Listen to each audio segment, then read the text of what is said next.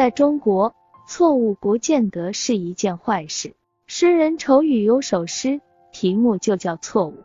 末段那句“我达达的马蹄是美丽的错误”，四十年来像一支鸣笛，不知被多少嘴唇鸣然吹响。《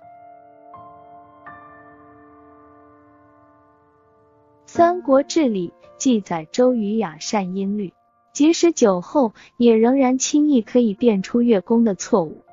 当时民间有首歌谣唱道：“曲有误。”周郎顾，后世诗人多事故意翻写了两句，欲使周郎顾时时勿拂弦，真是无限机趣。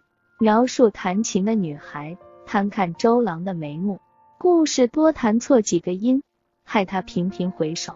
风流俊赏的周郎那里料到自己竟中了弹琴素手甜蜜的机关，在中国故事里的错误，也仿佛是那弹琴女子在略施巧计，是善意而美丽的。想想，如果不错他几个音，又焉能赚得你的回眸呢？错误对中国故事而言，有时几乎成为必须了。如果你看到花田错、风筝误、误入桃源这样的戏目，不要觉得古怪。如果不错他一错，哪来的故事呢？有位德国戏剧家布莱希特写过一出《高加索灰蓝记》，不但取了中国故事做蓝本，学了中国评剧表演方式，到最后连那判案的法官也十分中国化了。他故意把两起案子误判，反而救了两造婚姻，真是彻底中式的误打误撞，而自成佳境。身为一个中国读者或观众，虽然不免训练有素，但在说书人的梨花简大然一声敲响，或书页已经正准间隙的时候，不免悠悠想起：咦，怎么又来了？怎么一切的情节都分明从一点点小错误开始？我们先来讲《红楼梦》吧。女娲炼石补天，偏偏炼了三万六千五百零一块。本来三万六千五百是个完整的数目，非常精准正确，可以刚刚补好残天。女娲既是神明，心里其实是雪亮的，但她存心要让一项正确的自己错她一次，要把一项精明的手段错她一点。正确只应是对工作的要求，错误才是他乐于留给自己的一道难题。他要看看那块多余的石头究竟会怎么样往返人世，出入虚实，并且历经情节，就是这一点点的谬错。于是大荒山无稽崖青埂峰下，便有了一块顽石，而由于有了这块顽石，又牵出了日后的通灵宝玉。整一部《红楼梦》原来恰恰只是数学上三万六千五百分之一的差误而怀疑出来的轨迹，并且逐步演化出一串荒唐幽渺的情节。世上的错误往往不美丽，而美丽每每不错误，唯独运气好碰上美丽的错误，才可以生发出歌哭交感的故事。《水浒传》蝎子里的住错，则和希腊神话潘朵拉的盒子有此类似，都是禁不住好奇去窥探人类不该追究的奥秘。但相较之下，洪太尉接风又比潘朵拉开盒子复杂的多。他走完了三清堂的右廊尽头，发现了一座奇神秘的建筑。门缝上交叉贴着十几道封纸，上面高悬着“伏魔之殿”四个。据说从唐朝以来，八九代天师每一代都亲自再贴一层封皮，锁孔子还灌了铜汁。洪太尉禁不住引诱，竟打烂了锁，撕下封条，踢倒大门，撞进去绝石节，搬走石龟。最后又扛起一丈见方的大青石板，这才看到下面原来是万丈深渊。刹那间，黑烟上腾，散成金光，激射而出。仅此一念之差，他放走了三十二座天罡星和七十二座地煞星，合共一百零八个魔王。小虎船里一百零八个好汉便是这样来的。一番莽撞，不意冥冥中竟也暗合天道。早在天师的掐指计算中，中国故事至终总会在混乱无序里找到秩序。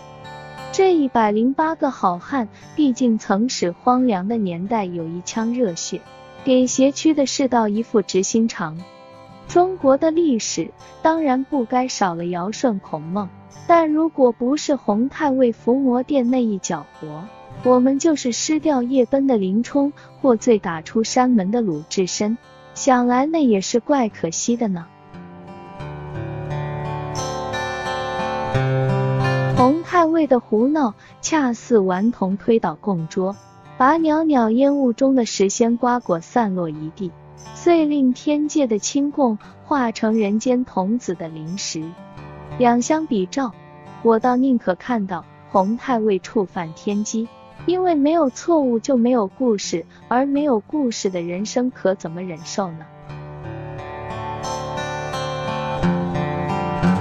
一部《镜花缘》又是怎么样的来由？说来也是因为百花仙子犯了一点小小的行政上的错误。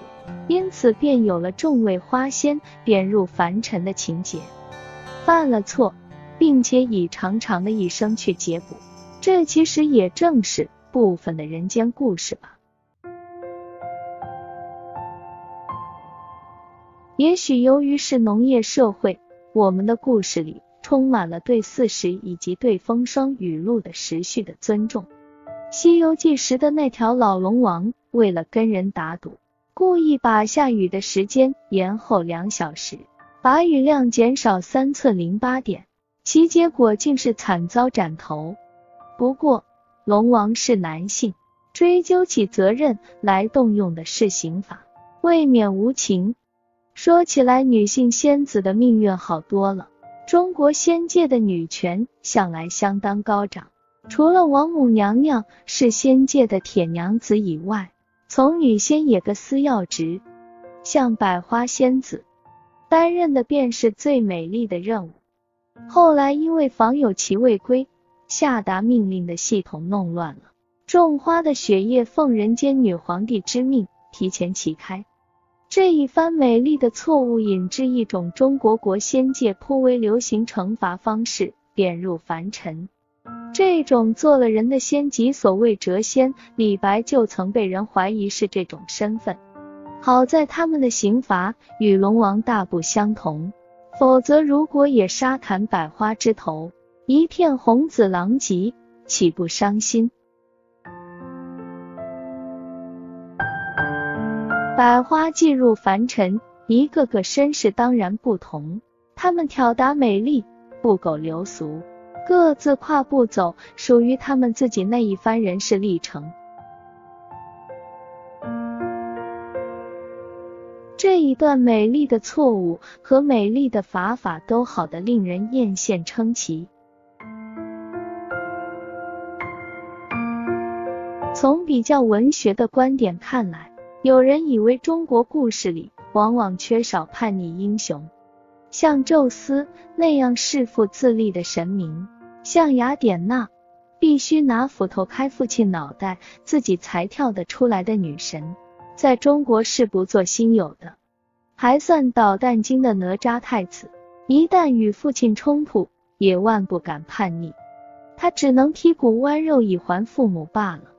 中国的故事总是从一件小小的错误开端，诸如多练了一块石头，失手打了一件琉璃盏。太早揭开坛子上有法力的封口，关公因此早产，并且终生有一张胎儿似的红脸，不是叛逆，是可以了解的小过小犯，是失手，是大意，是一时兴起或一时失察，叛逆太强烈，那不是中国方式。中国故事只有错，而错这个既是错误之错，也是交错之错。交错不是什么严重的事，只是两人或两事交互的作用，在人与人的盘根错节间，就算是错也不怎么样。像百花之仙戴笠经陈节回来，依旧是仙，仍旧冰清玉洁，馥馥郁郁，仍然像掌理军机令一样准确的依时开花。就算在受刑期间，那也是一场美丽的受罚。他们是人间女儿。兰心蕙质，生当大唐盛世，个个纵其才而横其艳，直令千古以下回首乍望的我，忍不住一飞神驰。年轻有许多好处，其中最足以傲视人者，莫过于有本钱去错。年轻人犯错，你总得担持他三分。有一次。我给学生定了作业，要他们每念几十首诗，录在录音带上缴来。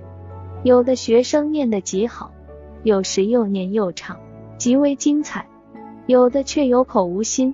苏东坡的《一年好景君须记》正是橙黄橘绿时，不知怎么回事，有好几个学生念成《一年好景需君记》，我听了，面摇头莞尔。